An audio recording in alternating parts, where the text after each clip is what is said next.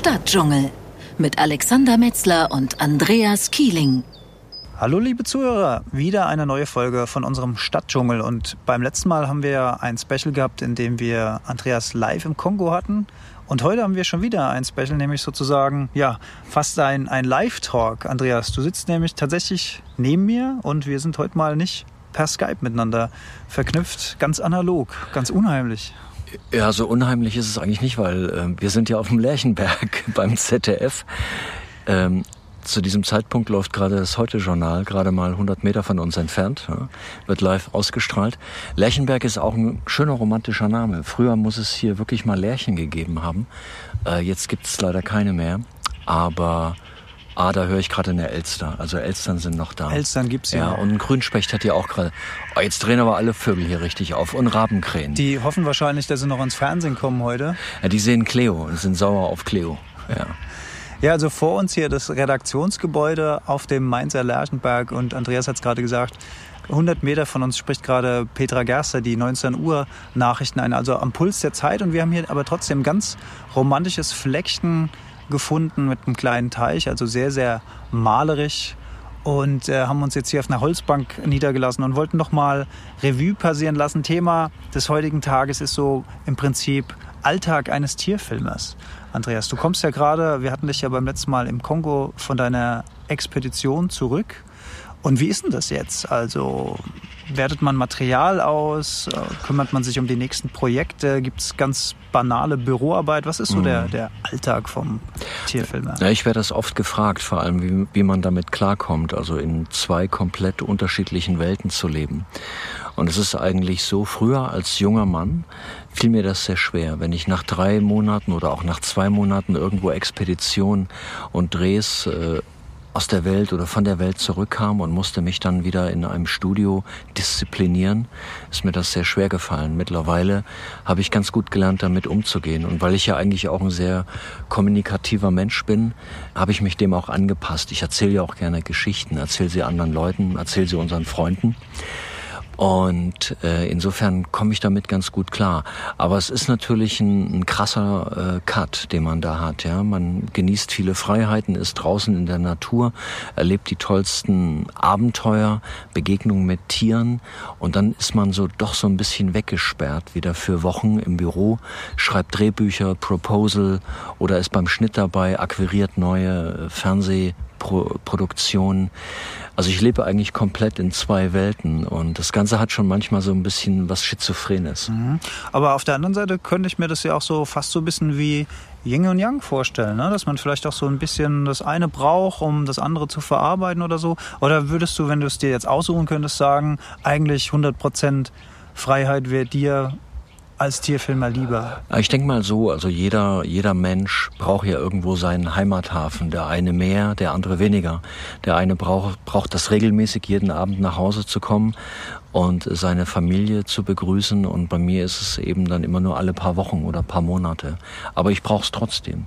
Insofern kann ich eigentlich mit diesen ganz unterschiedlichen Leben sehr gut umgehen und bin auch froh, dass ich jetzt nicht nur als Reisender in der Welt unterwegs bin, so wie ich das ja jahrelang gemacht habe. Das hat mir auch sehr viel Energie abgezogen.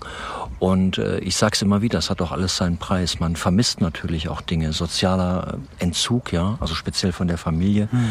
und äh, von Freunden und das sind ja auch alles Dinge, die uns auch wichtig sind im Leben und mir natürlich auch.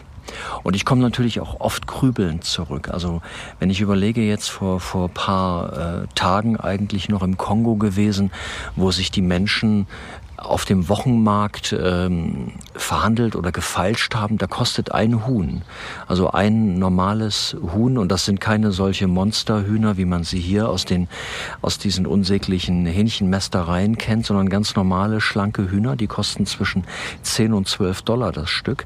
Das ist ein Drittel des Monatslohns eines eines Kongolesen. Da kann, daran kann man auch sehen, wie wertvoll das Lebensmittel Fleisch dort in dieser Region ist. Oder es gab ein anderes Erlebnis, äh, wo wir mal wieder in einer Straßensperre standen, also wurden festgehalten, durften nicht weiterfahren.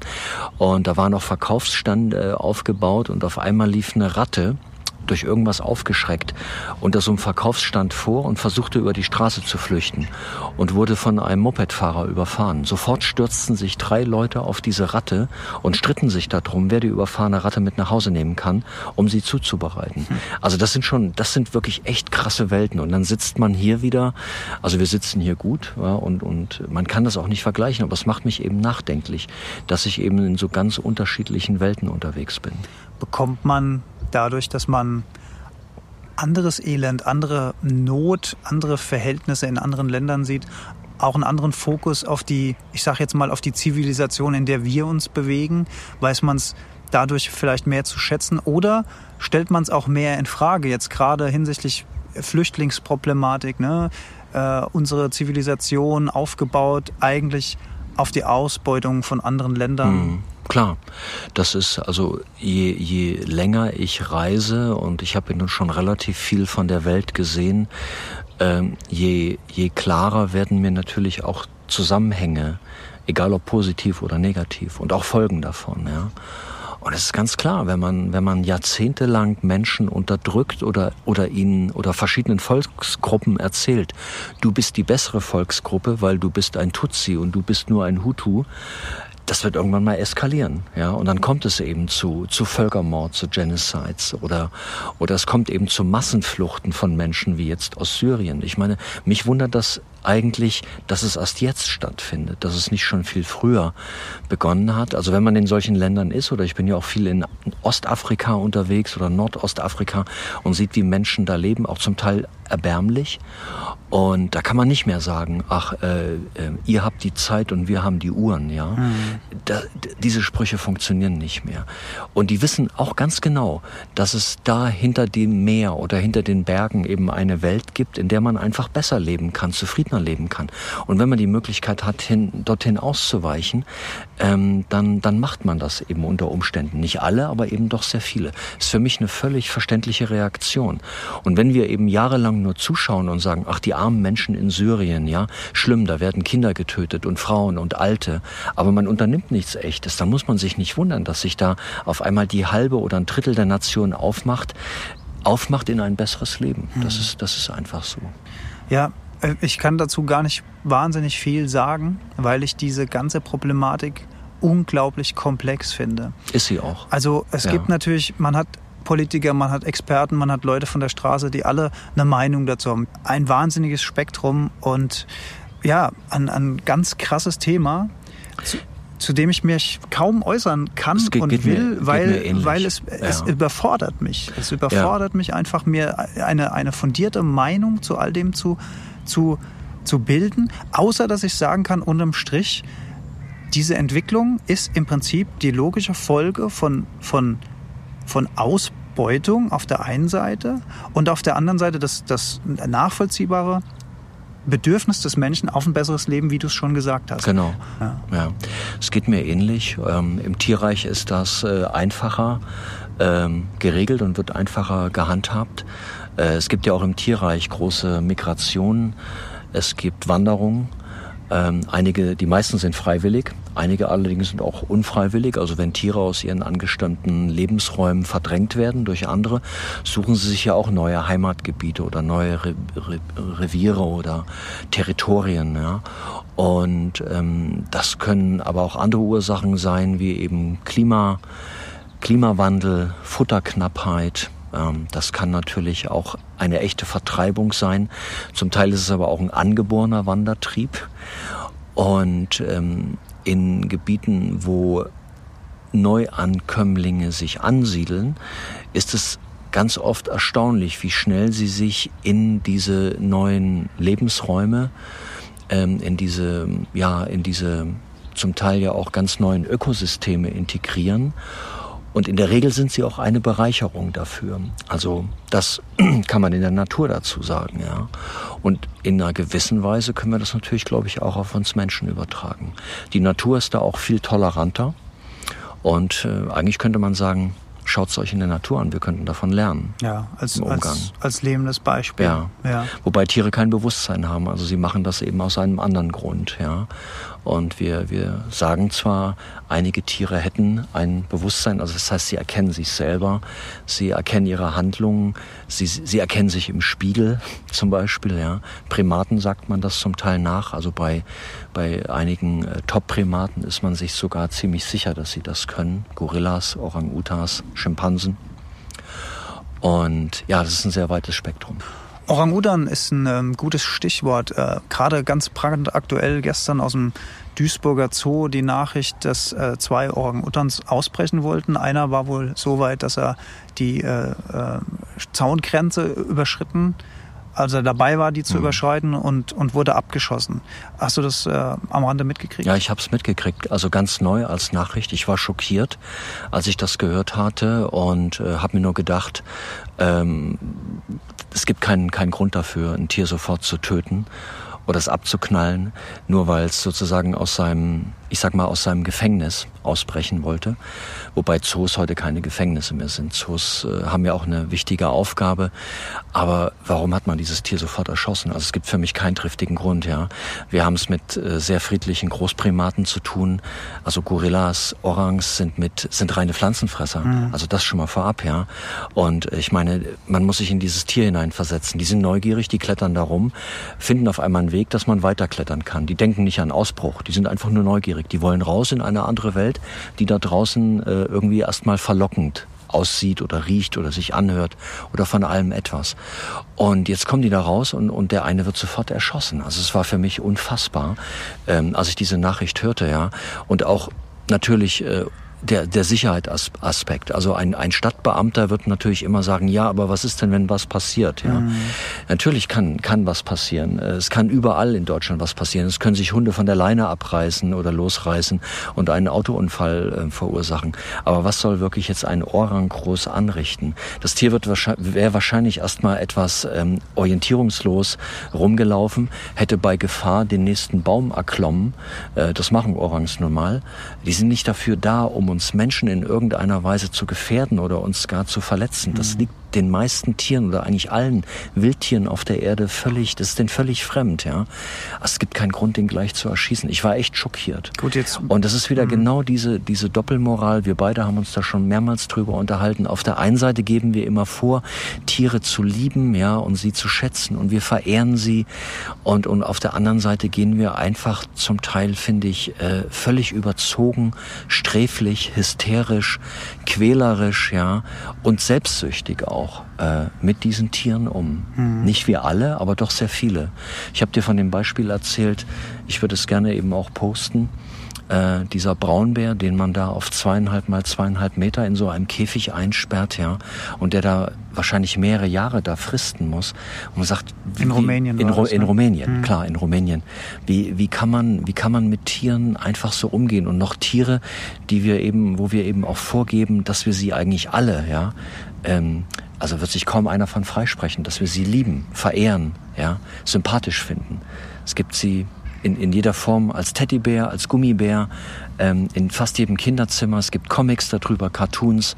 Und aber die Realität ist, wir, ja, wir sperren sie ein und quälen sie, ja, und behandeln sie wie, wie das Letzte, wie das Letzte. Fällt einem natürlich spontan auch das traurige Beispiel Problembär Bruno ein, ja, der damals ähnlich. erschossen worden ist. Ne? Auch, auch so eine Story. Ja. Gut, wir sind in der Stadt. Ne? So ein Tier reist aus. Ich weiß jetzt auch nicht, wer derjenige war, der da geschossen hat, ob der die Situation so beurteilen kann, wie du als jemand, der sich mit den Tieren auseinandergesetzt hat. Auf da der anderen Seite, wenn es jemand vom Zoo ja, war, müsste man eigentlich davon ausgehen. Gut, die Entscheidung ist getroffen worden und letzten Endes war das Tier der Leidtragende von so einer Situation. Ja. Ich denke, ich denke, äh, es hat was mit unserer menschlichen Doppelmoral zu tun, ja. Äh, auf der einen Seite haben wir ein unglaublich hohes Sicherheitsbedürfnis. Äh, das ist auch gut so. Äh, dafür leben wir ja auch in einer hochentwickelten Gesellschaft und, äh, und wir lieben auch die Natur und die Tiere, aber wir haben das Ganze auch gerne, also viele von uns jedenfalls, sehr aus der Distanz, mit Netz und doppelten Boden. Und wenn diese Sicherheit nicht mehr da ist, dann reagieren wir zum Teil hysterisch, komplett überzogen, ja, und auch äh, völlig naturfremd. Und das sind eben so die Folgen von, von einer Zivilisation, die sich doch in, in, in einer gewissen Weise, und letztendlich tue ich ja auch meins dazu, indem ich, indem ich Natur und Wildnis ähm, im Fernsehen zeige und, und vielleicht da als, als Botschafter stehe. Aber es ist eben nur noch Fernsehen. Du kannst es nicht mehr riechen, fühlen, du siehst es noch, ja, aber du nimmst es eben anders wahr. Und, und das vermittelt natürlich auf Dauer auch ein falsches Bild. Aber das liegt ja in der Verantwortung des Zuschauers zu sagen, ich gehe jetzt auch mal wieder raus. Genau, und ja. es muss ja, es muss ja nicht der Kongo sein und es muss ja nicht die Antarktis sein. Es kann ja auch der Bayerische Wald sein oder der Stadtpark um die Ecke, wo Ganz ich klar. mir, wo ich mir, äh, wo ich zum Beispiel im Ostpark in Frankfurt, äh, wenn da die, äh, wenn da die Gänse ihre Jungen kriegen, wenn man da durchläuft, äh, kommt man der Natur auch äh, kuchelig übrigens sehr nahe ja. und äh, kann das mal wieder beobachten, wie das so ist. Und das steht dann wieder im krassen Gegensatz zu den Putenbrüstchen, die du dann im Supermarkt nebenan verpackt mhm. hast. Das fällt mir nämlich zum Thema Doppelmoral ein, dass man auf der einen Seite hingeht, im Stadtpark die Enten füttert und auf der anderen Seite dann mhm. für äh, bei, bei, bei 5 Euro beim Chinesen um die Ecke schon sagt, das ist aber teuer, der Mittag sich hier die, die Ente äh, Shop Suya. Ja, ne? ja, ja. Das ist, ja. Ja, aber das soll es ja genau bewirken in dem Moment, wo du in die Natur selber rein oder wieder rausgehst in die Natur und sie erlebst, sie spürst, sie fühlst, soll es ja auch dein Bewusstsein verändern. Also das propagiere ich ja immer und sage immer, Leute, ihr müsst, ihr müsst so, also die meisten tun es ja auch, aber ihr müsst viel raus, um eben auch äh, Bewusstseinsveränderungen zu erfahren, die einen nicht unbedingt zu einem besseren Menschen machen, aber die einen eben einen anderen Blick auf, auf Dinge äh, werfen lassen. Ich glaube aber, dass, dass gerade der Abstand zwischen der Ente, die ich da gerade fütter, und dem fertigen Stück Fleisch beim Chinesen auf dem Tisch, ich will jetzt nicht den Chinesen schlecht machen, sondern mhm. generell diese Billigmentalität, wenig Geld für Lebensmittel oder im, im, im speziellen Fleisch auszugeben, diese Grenze ist so weit voneinander, dass man das gar nicht mehr als eins ansieht, finde ich. Mhm. Ne? Also ich bringe mhm. dieses Stück Fleisch, was da auf ja. dem, in der Packung liegt, im Supermarkt oder auf meinem Teller, gar nicht mehr in Verbindung mit dem Tier, Ganz genau. weil ich bei dem ganzen Prozess des Einfangens, des mhm. Schlachtens, mhm. des Ausnehmens, des Rupfens, das geht ja, ja, alles an mir vorbei. Und ganz ehrlich, das wollen die Menschen auch gar nicht mehr sehen und wissen. Da werden die Augen zugemacht, die Ohren zugemacht. Ganz genau. Das, das ist unangenehm, ja. das wollen wir nicht. Aber wenn es schön knusprig ist ja. nachher, dann, dann mögen wir das. Du würdest für die Ente oder viele Menschen würden für die Ente, wenn sie verletzt wäre im Stadtpark, alles tun. Die würden einen halben Tag Arbeitszeit opfern, würden einen Tierarzt anrufen, würden sagen, dem Tier muss geholfen werden, dem geht's nicht gut, ja. Mhm. Und man würde sich gut dabei fühlen. Ist ein völlig normales Verhalten. Aber auf der anderen Seite eben, wie gesagt, fast eben gedankenloser Konsum äh, von, von Nahrungsmitteln, die in, in einer anderen Form eben schon angeboten werden. Ja. Und das ist ein sehr weites Spektrum. Also ich meine, das ist schon, da kann man schon fast philosophisch äh, äh, rangehen und darüber nachdenken. Man wird sich nie richtig einigen können. Deshalb kann ich auch Menschen verstehen, die sagen, ich lebe eben nur noch vegetarisch oder gar vegan, weil mir das alles so widerstrebt und, und weil ich damit einfach nicht mehr klarkomme. Ich habe dafür totales Verständnis. Auf der anderen Seite ist es einfach so, wir haben einen Allesfressergebiss Biss. Also wir haben nun mal äh, Schneidezähne und, und, und Mahlzähne, ja, und, und sind eigentlich dazu auch da von unserem Verdauungsapparat her sowohl vegetarisch als auch animalisch äh, leben zu können oder uns ernähren zu können. Auf der anderen Seite sollten wir es, glaube ich, einfach eben bewusster tun. Das ist äh, das Ganze. Und das ist mir da schließt sich der Kreis eigentlich wieder. Und das ist mir eigentlich jetzt auch wieder in Zentralafrika so klar geworden. Ne? Die Menschen sind dort nicht reine Vegetarier und leben nur von Hirse, Kochbananen, Maniok, Mais äh, und, und solchen Dingen, weil sie es aus Überzeugung tun, sondern weil sie nichts anderes haben. Mhm. Und dann wird sich eben um die überfahrene Ratte auf der Straße gestritten. Also mir, mir standen ehrlich gesagt die Haare zu Berge. Ich muss da ganz oft immer dran denken. Und auch eben sofort kommt die Assoziation, ja, wie, wie inflationär mehr gehen wir eigentlich damit in Deutschland um? Mit Fleisch. Mit Fleisch ne? Wir regen uns darüber auf, wenn irgendwo mal ein Wolf in der Lausitz oder wo auch immer, mittlerweile gibt's ja mehrere Wolfsrudel, ein Schaf reißt oder ein Haustier. Gut, da schwingt immer noch diese, diese Angst mit. Wir sind ja in so einer, in so einer Grimmschen Märchenwelt groß geworden, ja, wo der Wolf immer der Böse war. Aber darüber regen wir uns auf, ja, dass da äh, Tiere, also Beutegreifer, auch eben mal ein Haustier reißen. Auf der anderen Seite werfen wir jeden Tag Tausende von Tonnen Fleisch einfach weg. Ganz ja, ja. ja. Dann wollen wir doch am Ende unseres Stadtdschungels den Appell machen. Und zwar nicht, dass die Leute unbedingt vegetarisch oder jetzt gar vegan werden, sondern dass sie einfach bewusster Fleisch kaufen. Ja bewusster Fleisch im Sinne von, was ist das für ein Fleisch, das irgendwie für 1,99 an der Supermarkttheke liegen kann? Was kann das wohl sein?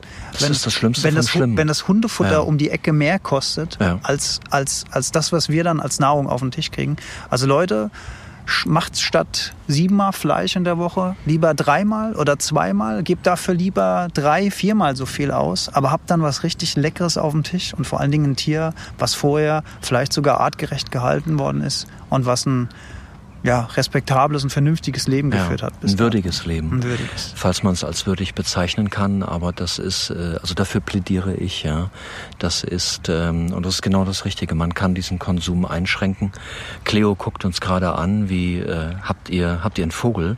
Also, gut, Cleo ist halt ein Karnivor, ja. Ich glaube, die spürt, dass wir hier uns gerade ein bisschen auch in, ja, nicht in Rage reden, aber es ist schon, also es ist auch ein Thema, was mich sehr, sehr beschäftigt, immer wieder, ja in der Tat.